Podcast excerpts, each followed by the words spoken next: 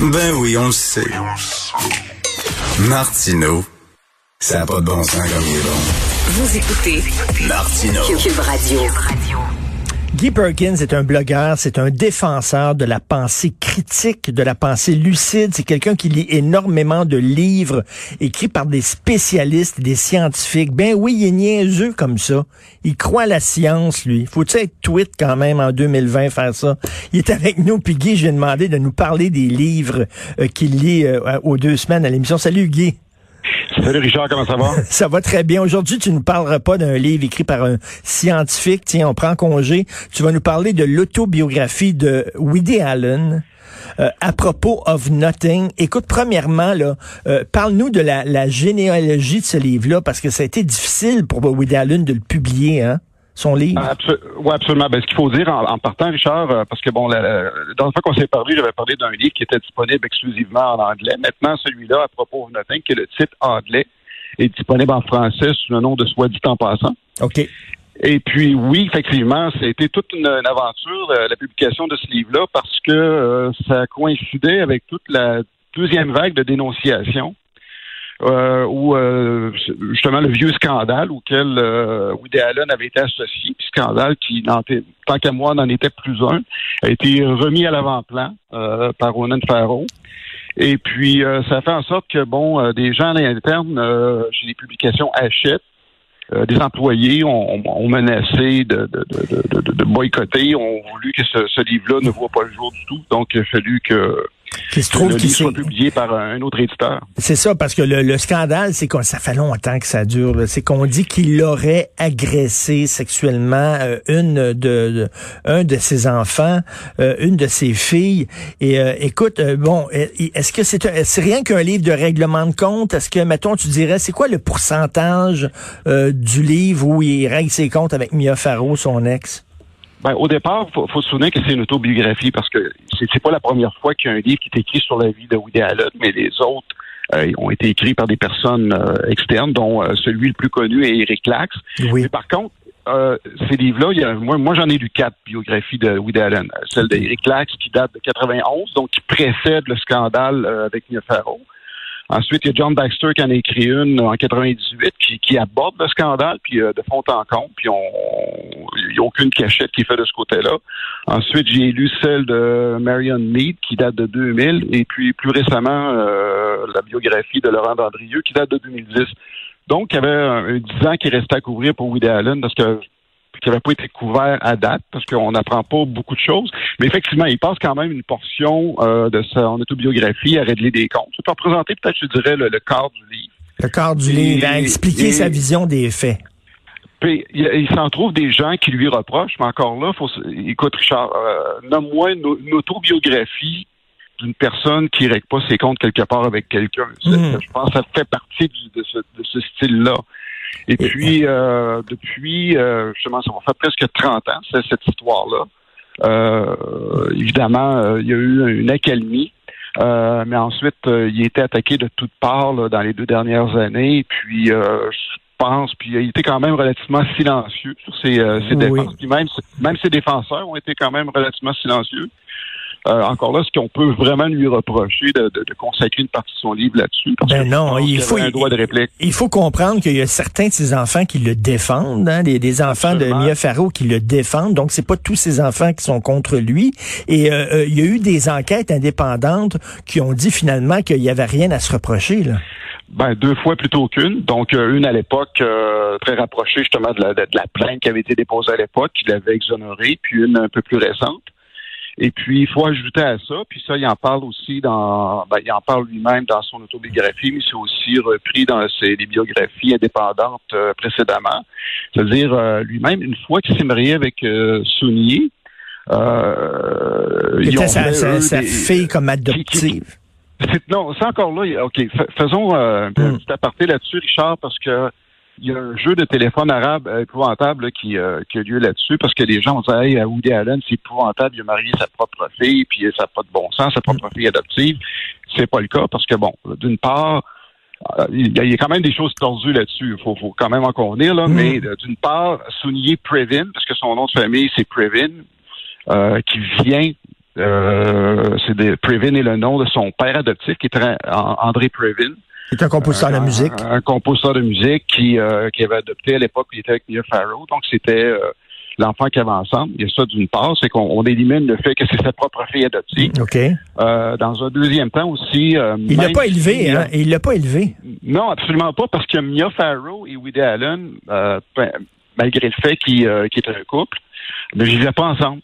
Ils faisaient maison à part, non pas seulement chambre à part, mais maison à part.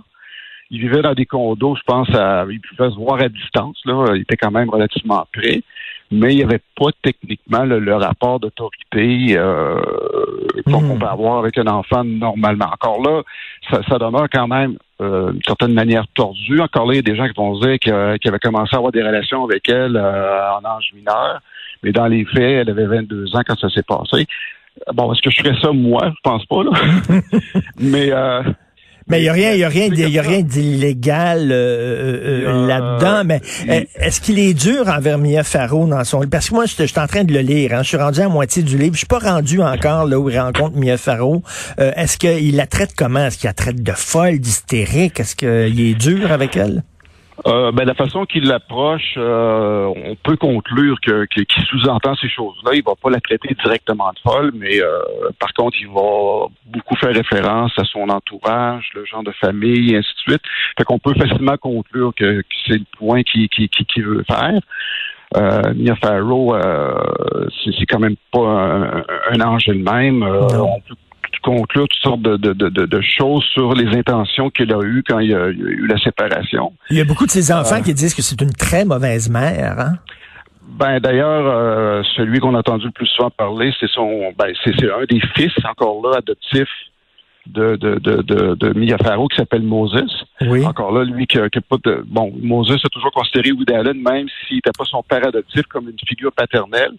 Puis euh, lui s'est avancé dernièrement. Il venait à la défense de, de, Woody Allen euh, pour dire non, écoutez, euh, tout ce qui est raconté est faux. Et je dirais même au contraire que c'est ma mère qui, qui est vraiment le, le, le, le la, la, la, la, personne qui, euh, qui m'a donné plus de misère dans ma vie puis qui m'a hmm. toujours euh, sous-estimé. Puis un petit peu la même chose avec Sounier.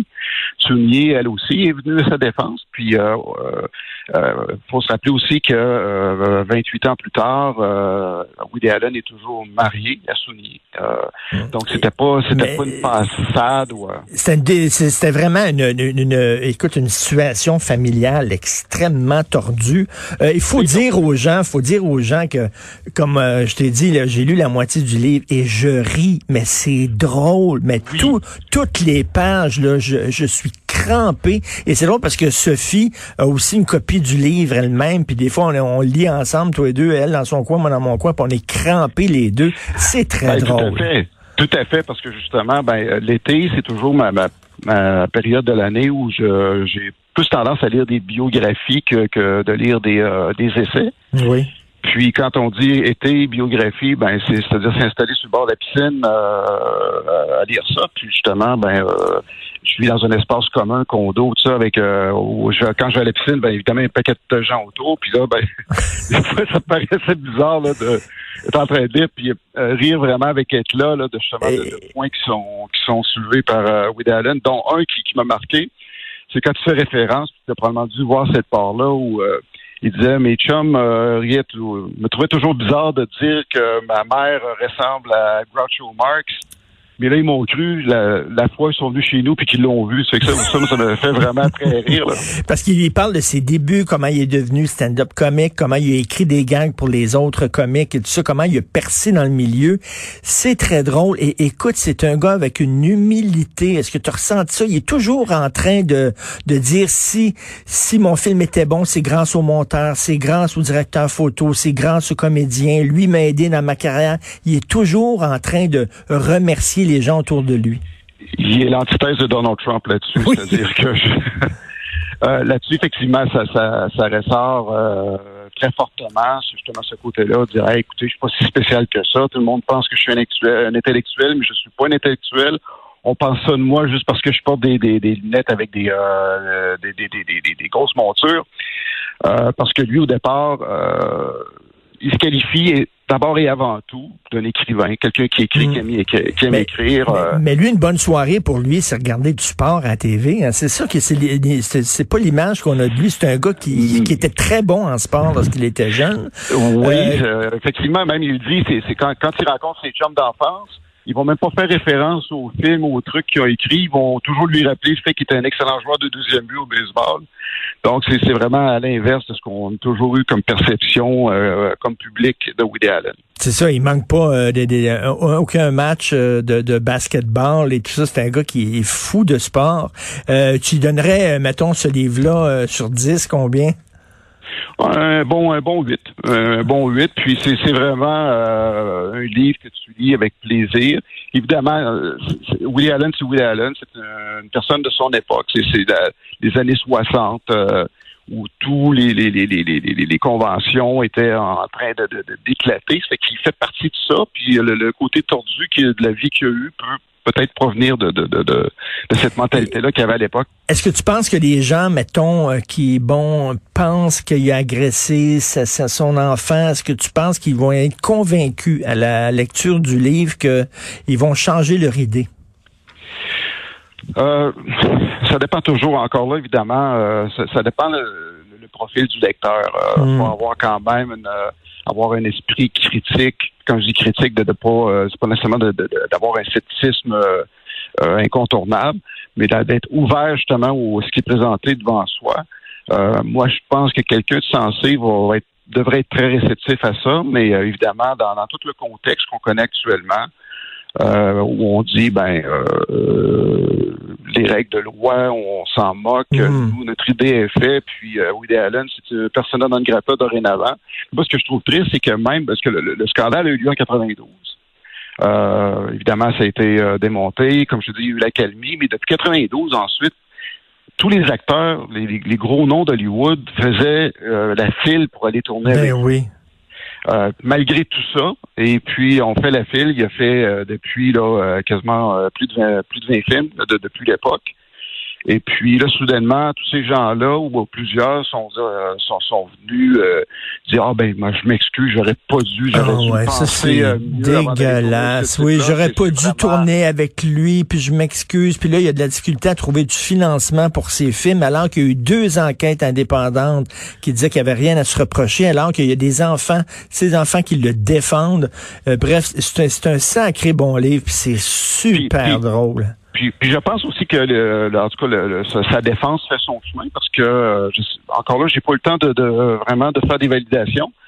Mais la bonne nouvelle, c'est que son film Rainy Day New York, qui, euh, qui avait été interdit de sortie, où il n'y avait pas trouvé de distributeur l'an dernier avec euh, toutes le, le- le- le- les conséquences euh, du mouvement de dénonciation, va sortir officiellement en Amérique du Nord vendredi prochain, le 9 octobre. Bon, Enfin. bravo. Aux autres peuvent aller voir Euh, des films en salle. Ben quoi, ils sont chanceux.